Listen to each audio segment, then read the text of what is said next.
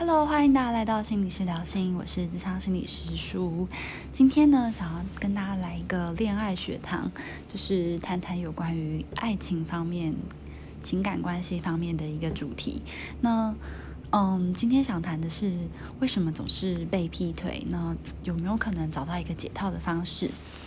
那不知道大家的身边是否有朋友，就是反复被劈腿的经验？就是好像他遇到的伴侣。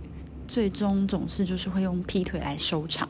不管是身边的朋友或者是你自己，好像就是这样子。那我这边说的不是那种一次两次那种，而是反反复复，然后重复了好几次，然后就是通常这种到最后就会对于感情就会有很强很强的不安全感，然后会觉得对感情生活觉得很失望啊，甚至会有一种就是习得无助的感觉，就是。不会想要再去尝试任何新的感情，然后会不断的质疑自己是不是哪里做错，哪里做的不够好，所以总是让对方用这样的方式来对待自己。如果你身边有这样子的朋友，或者是你觉得，哎，我刚刚的那样的描述就是自己的样子，那或许我今天的分享呢，可以让你看到一点点不一样的可能，或者是嗯，怎么去跳脱这样子的困境的。一个可能，OK，那首先一定就是要用一个，就是今天的分享呢，就是想要从一个就是我自己非常喜欢的心理治疗的学派来看，也就是人际历程取向。这个人际历程取向呢，我今天会用这个心理治疗的学派来去看，嗯，总是吸引渣男渣女。总是被劈腿的一个可能的原因，就是这个学派他是怎么去诠释这样子的感情困境的？OK，那人际历程取向呢？其实简单来说，它的最基本的假设就是：为什么我们人会产生一个困扰？为什么我们会感觉到痛苦、感觉到悲伤？这其中所有的背后的核心原因，就都来自于人际关系的困境。嗯，因为人是。社会性的动物嘛，所以我们从小就有依附的需求，也就是有对于关系关系的需求。我们都是希望存在在一段关系里面，可以获得满足的。那如果你的过去的关系依附关系，就也就是你跟你的主要照顾者，可能是爸爸妈妈，可能是阿公阿妈，主要照顾你的人，你过去的关系可能没有被满足，就很有可能成为。你现在的人际关系的一个困境，那这个困境呢，会让我们在各式各样的关系当中就越来越僵化，就是好像我只会用同样的方式去经营人际关系，而很难有一个弹性，很难有一个多元的变化去面对各式各样，甚至可以说是变化万千的各种关系，可能是跟朋友、跟上司、跟同学、跟家人、跟。嗯，甚至你的晚辈等等的，就是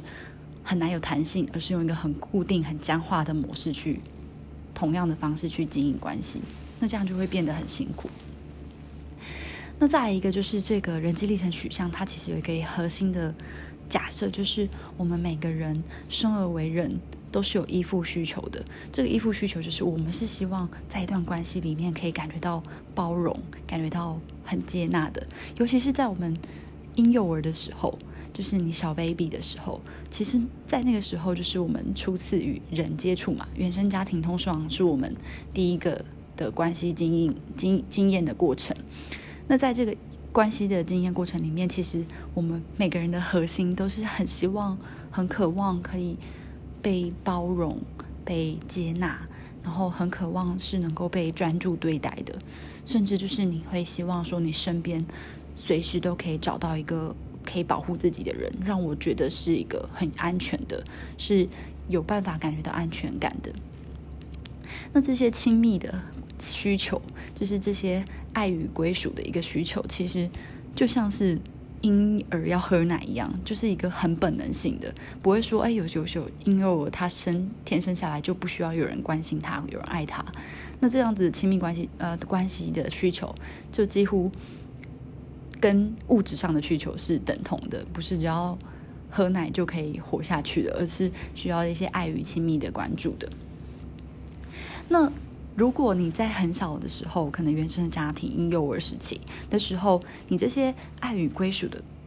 关系的状态没有被满足，那会怎么样呢？这样讲可能大家可能会觉得好像有点抽象吼，就是觉得说啊没被满足，我很难想象说我小时候到底是怎么被对待的，怎么被我的爸爸妈妈对待的。那我这边就举一个例子，那就是嗯，假设有一对爸妈，他们可能都非常非常忙于工作，然后几乎就完全没有时间去照顾一个孩子。那这个孩子可能长期以来就是几乎就是很习惯的被晾在一边，然后爸妈可能就在很专注的工作，可能都嗯时常就是一个人在家，或者爸爸妈妈开店就是一个人默默在嗯旁边，然后没有人理他。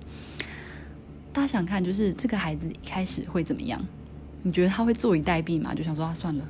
我不要管我爸爸妈妈。通常是不会的。这这时候的孩子通常就有几种可能，他可能会第一个就是最常见的，他可能会哭、会闹、会想要试着引起爸爸妈妈的关注，来去关心自己。OK，那再来一个可能就是他可能会想要试着抢走爸爸或抢走妈妈，就是会想要进行那个权力的斗争。嗯，那还有一个可能就是他会用报复的方式，比如说，嗯，爸爸妈妈通常真的来喂奶了，真的需要来照顾的时候，他可能会故意说“我不要，我不喜欢你了”，故意不理会他。那也有一种可能就是直接放弃，就是好，反正我知道我的爸爸妈妈就是很不关心我，不不在乎我，那我就放弃，我也不要你了，我去找别人。OK，就是一个甚至是一个逃离、逃避的状态。OK，那这几种状况其实都是很有可能发生的。那直到反复发生上述的这些状况，就是去引起关注啊，去权力的斗争啊，去报复啊，甚至去放弃啊。那这个重复着这样子的状态之后，它慢慢的就会形成一种很固着，就是很难以撼动的一种人际的姿态。也就是孩子总会找到一个最有用的方法去满足这些关系，比如说。他可能没办法改变爸妈，那他就改变自己，就是，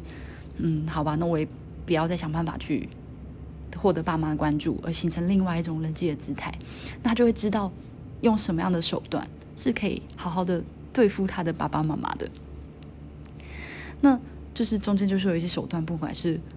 学会了哭闹，知道是有用的；学会了很冷漠，知道是有用的；或者是单纯的就只是想保护好自己，不要再一直渴求样子的。爱与关系，因为他知道怎么怎么要都要不到，那我干脆就不要要了，这样当做不需要，然后来骗自己不需要，嗯，来试着让自己好一点。所以孩子在这样子原生家庭的经验、人际经验当中，他就会学会到一件事情，是他要怎么样才能去得到他所需要的，才能去满足。OK，那这样的满足过程。如果是必须要透过这样子很固着的方式，比如说就是不断去引起关注，或是说服自己其实不需要爸妈的爱，或者是报复，或是放弃，那其实这样子的关系满足其实是很不健康的，因为他就是想要透过这些手段来去满足需求，那有点像是去发展出一个很替代性的策略，因为一般可能。在比较多爱与关注中长大的孩子，他是不需要去发展这些替代性的策略的。他本来就知道，哦，我值得被爱啊，就是我的爸妈本来就会很爱我，他们会很关注我的表现，他们可能会给我很大很多的关心。他不需要去发展出一种很替代性的方式来去，为了达到他满足的亲密的需求。OK，这边其实讲的的 人际历程学派其实是算是蛮蛮嗯。蛮硬的一些硬硬的一些就是理论基础，那这是一个很重要的基础，因为从这边我们也会带到说后面谈到说就是有没有可能一个过去的人际经验让你在今天的亲密关系当中形成了一些困境？OK，所以。大家就是如果听到这边的时候，也许也会有一些很自然的反应，就是说，哎，好像你刚刚讲那些东西，就是那些孩子引起爸妈关注的那些样貌，好像或多或少的都呈现了你我在感情当中，在爱情当中呈现的样子。就是可能你我会发现自己在一段爱情、一段感情当中，你会很希望、很渴望得到对方的关注，或是你很想要去。讨好对方，就像是孩子想要获得爸妈的关注一样，或者是很担心自己过度的依赖对方，或者是呃故意的在关系中保持一个若即若离的状态，就是可能试图想要报复，或是就觉得单纯的想要逃避跟放弃。OK，所以就会你会慢慢发现原生家庭的一些经验跟我们现在的人际困境可能是有一些些关联性的，只是我们还没有发觉到它的关联性什么是什么，然后怎么去影响我们。好，我们回到孩子，就是当这个孩子他真的习惯了这些策略，他学会了这样子去与人相处，直到慢慢的长大，就是就会形成一个越来越固着的人际互动模式。那他对可能其他人、对其他的人际关系、对外面的人，他可能也会发展出那种很习惯性的取悦，就是可能在关系中就是没有自己，只要对方说什么，他就会马上说好，然后就是让对方很开心。那自己想要什么？完全不知道，或者是也不重要哦。他知道，只要在关系中表达出一个取悦的状态，对方可能就会很高兴。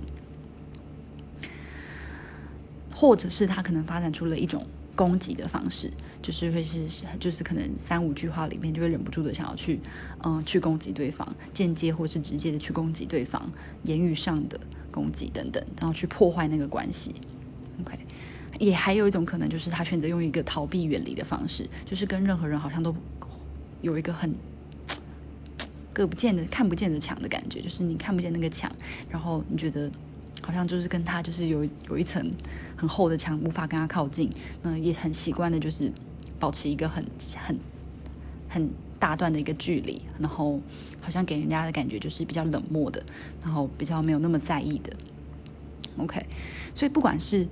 取悦、取悦的人际关系，攻击的人际姿态，或是远离、冷漠的人际姿态，这些其实对于关系都是不健康的。大家想看，大家可能想说：“哎，取悦有什么不好吗？就是如果一直想要去满足对方，那对方不是越来越喜欢你吗？”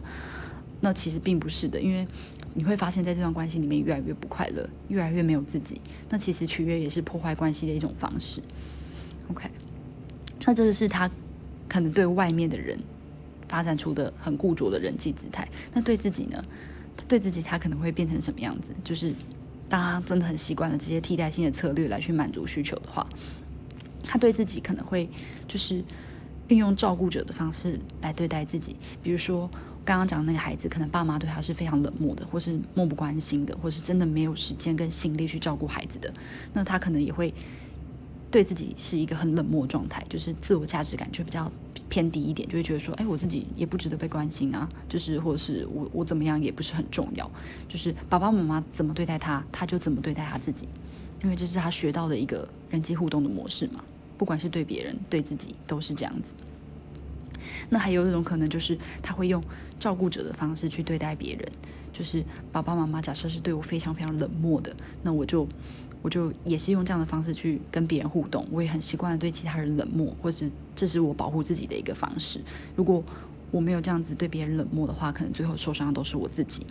OK，用照顾者的方式，用爸爸妈妈的方式去对待身边的人，然后让身边的人际关系陷入一个僵局。那还有一种相对就是也蛮很辛苦的一个状态，就是他会不自觉的去引发他人，引发别人用。照顾者同样的方式来对待自己哦。讲这段话的时候，就觉得好像在绕口令，好像 在绕圈子的感觉。其实，嗯，用刚刚的例子来讲，就是如果爸妈对孩子的那个关系互动是非常冷漠的，是非常疏离、漠不在乎的，那这个自己呢，很有可能会潜意识的去吸引那些会这样对待自己的人。比如说，我自己可能就是我想当个孩子嘛，我爸爸妈妈是这样对待我的，他就会不自觉去吸引那些也会这样对我很冷漠的人，然后很努力的去经营这段关系。OK，就是我去吸引那些像是爸爸妈妈那样子对待我的那些对象，我刻意的让我的这些对象来像我过去被对待的样子来。来对待我，最简单、最白话来讲，就是去复制以前的关系。以前我跟我爸妈的关系可能是冷漠、很不好的，那我就会潜意识的也在我的亲密关系中去做出了同样的选择，然后从这样的关系中去获得满足。讲到这边，终于讲到了我们今天最想要核心讲的一个主轴，也就是渣男渣女的吸引器，就是为什么你会反复的去遇到那些，就是好像。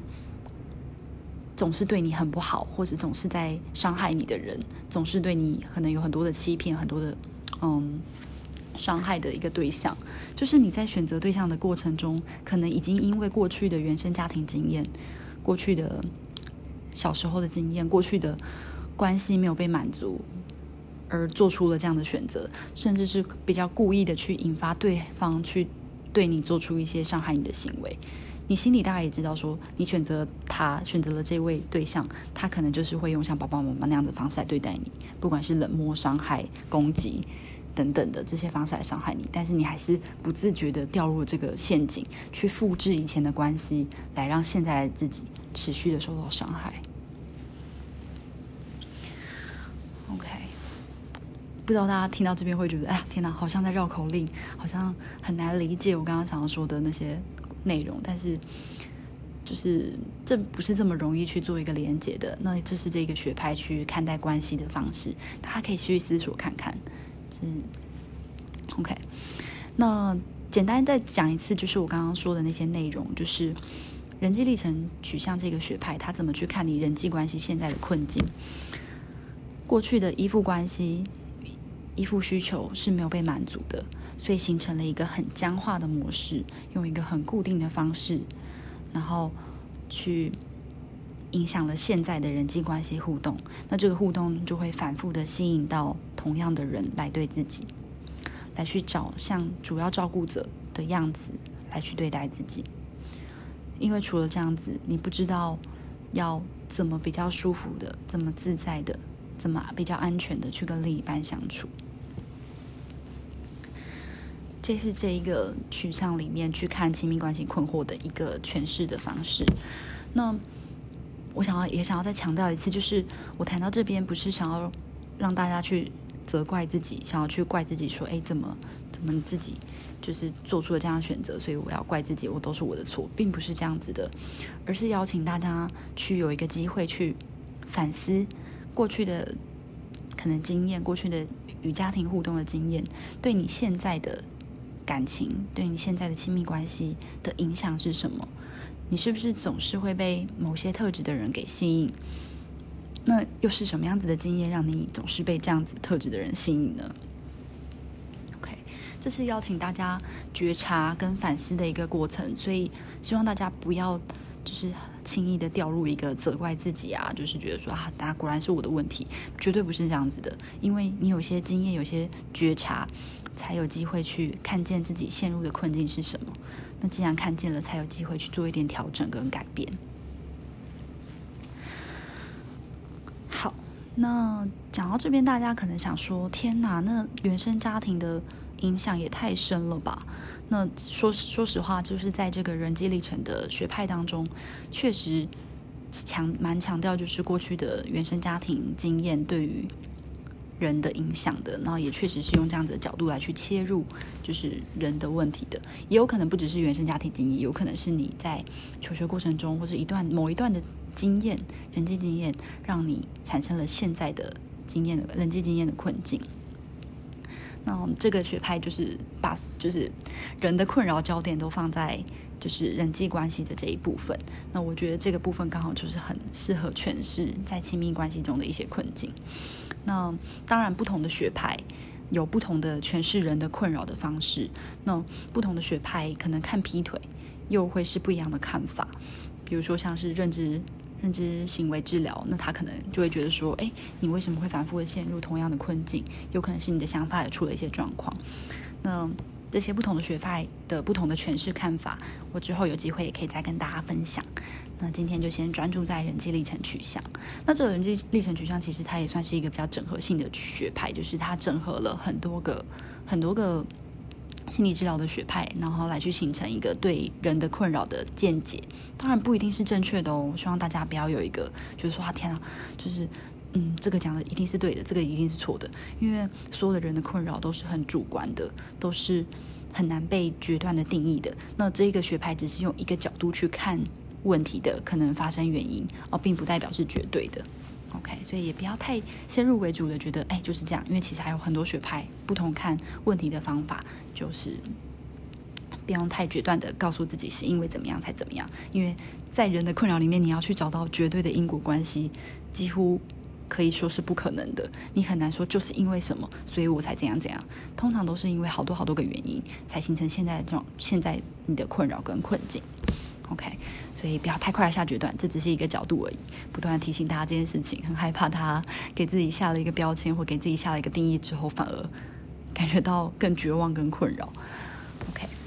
好，刚刚提到了就是人际历程取向这个学派怎么去看被劈腿这件事情。那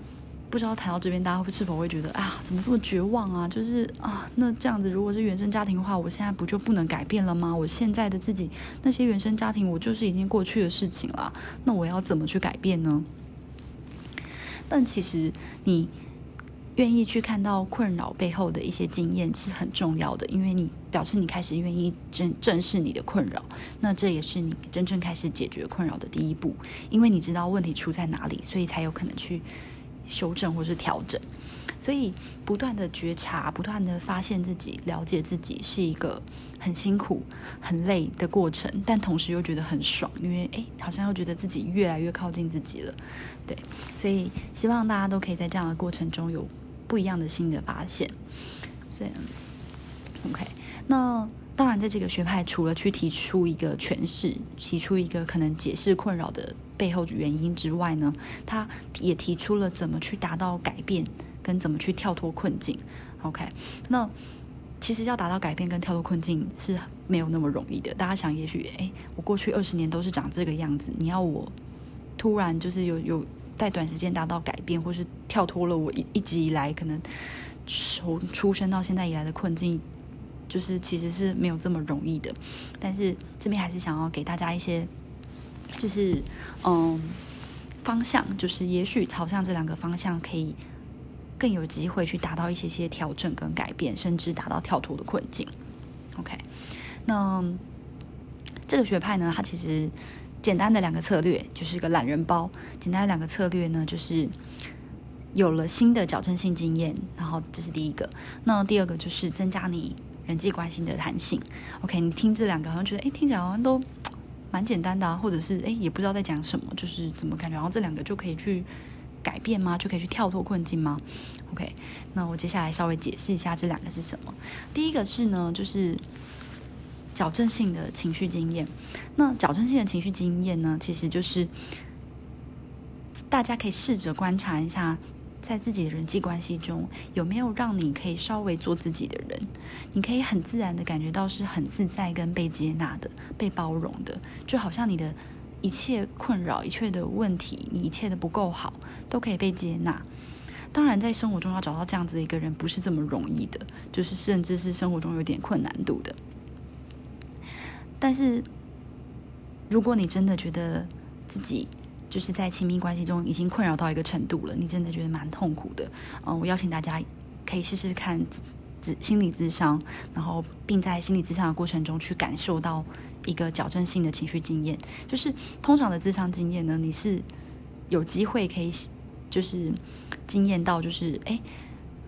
无论我讲什么，在这个经智商经验、智商关系中，我知道我的心理师都会。接受我，我知道我的心理师都会包容我，甚至我知道无论如何我都值得在这个空间里面，在这个关系里面是觉得安全的。OK，所以就是这个矫正性的经验呢，简单来讲就是，也许我过去都是一直非常相信自己是不值得被爱的，但是我现在有了一个新的经验了，也许是智商经验，至少。智商经验是比较有大机会可以得到一些矫正性的经验的。OK，你可以在这样的新的经验当中呢，去相信自己无论如何都是值得被爱的。OK，但是这个相信是你真的相信了，而不是努力说服自己说啊啊，你值得被爱，你值得被爱。但是其实你内心根本没有经验过，没有感受过那种真正可以被接纳、被爱的感觉。那这个其实大家有没有发现，其实这个跳脱困境的一个策略就是回到这个。学派的一个假设就是，他觉得人的困扰可能跟你过去的经验没有被满足有关。那也许从小在原生家庭就一直有感受到爱与归属的人，他本来就相信自己值得被爱。那也许一直以来很辛苦的你，很难相信说在现在的经验里面，在现在的人际关系里面，你是值得被爱的。那如果有真的有那么一段经验，有那一段人与人之间的互动，可以让你相信你是很自在，而且是可以被接纳的，那是那是一个很值得的经验，你就会去相信，相信未来我在遇到一个新的人的时候，我也值得被爱。OK，所以就是。在这个新的矫正性的经验当中呢，也许就是可以去感受到，哎，原来不管不管怎么样子的我，都是值得被爱的。然后我不一定要长成某个样子才是被允许的，才会被爱的。嗯，因为你应该大概可能有些人也有听过说，就是。爸爸妈妈对孩子的教育的态度就是：哎，你如果不乖，我就不爱你了；你如果怎么样，我就不爱你了；或是你要表现的怎么样，我才爱你。这些其实都是一个有条件式的爱。那孩子会为了要去达到这些有条件式的爱，非常辛苦，就是要努力去达到那些条件，然后会发现：哎，原来本来的我可能不是被爱的，是要我要达到那些条件之后，我才是被爱的。OK，那。这样也会让自己的人际姿态越来越固着，OK。所以新的经验是让你重新去相信，原来我值得被爱，原来我在真的跟某一个人互动的时候，他是会全然的接受我的。那这也会让我相信，我会很接受我自己，就算没有其他人爱爱我自，没有没有其他人爱我，但是还有我自己可以爱我自己。OK，好像在绕口令。好。那这是第一个，就是一个矫正性的经验，矫正性的人际经验。那第二个呢，就是人际增加自己人际关系的弹性，也就是去反复的去增加你的觉察力、反思力，还有观点取代能力。你学会去同理自己，同理别人，然后去。关心一下自己是发生什么事情了？为什么在这个人际关系里面我会觉得这么痛苦？OK，那也去试着站在别人的观点去看一下，诶，到底发生了什么事情？来试着去增加人际关系的弹性，然后进而达到一个人际的修通跟改变。OK，那如果总是觉得好像诶，我怎么是总是吸引到一些渣男渣女的你？也许可以尝试用与不同人。用不同的方式来去建立关系，也许你过去就觉得，哎，我就是会被那样子的特质吸引。那这次能不能试试看，就是换不一样的？哎，这些这个人好像就是跟我喜欢的都是相反特质。那我也许我一些尝试或是一些相处方式的改变，都可以有助于我，就是达到一些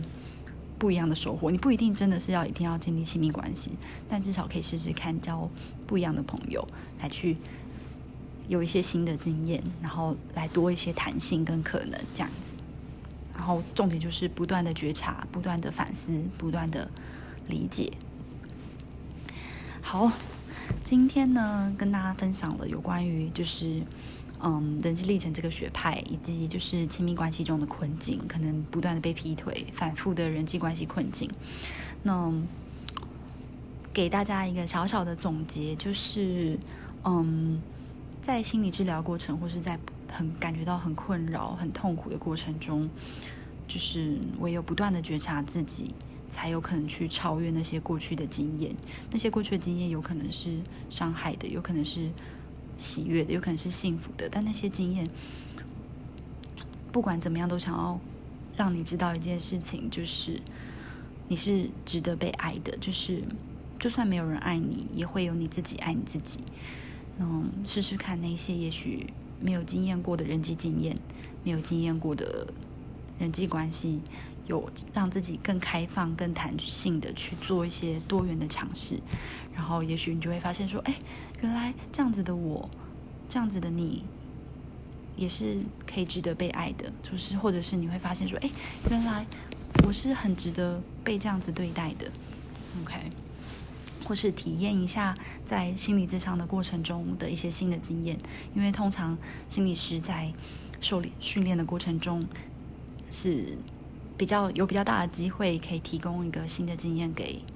给给大家的，就是你会发现，哎，原来在职场的关系过程中，真的有人愿意好好听我说话，真的有人愿意无条件的去接纳我的感觉。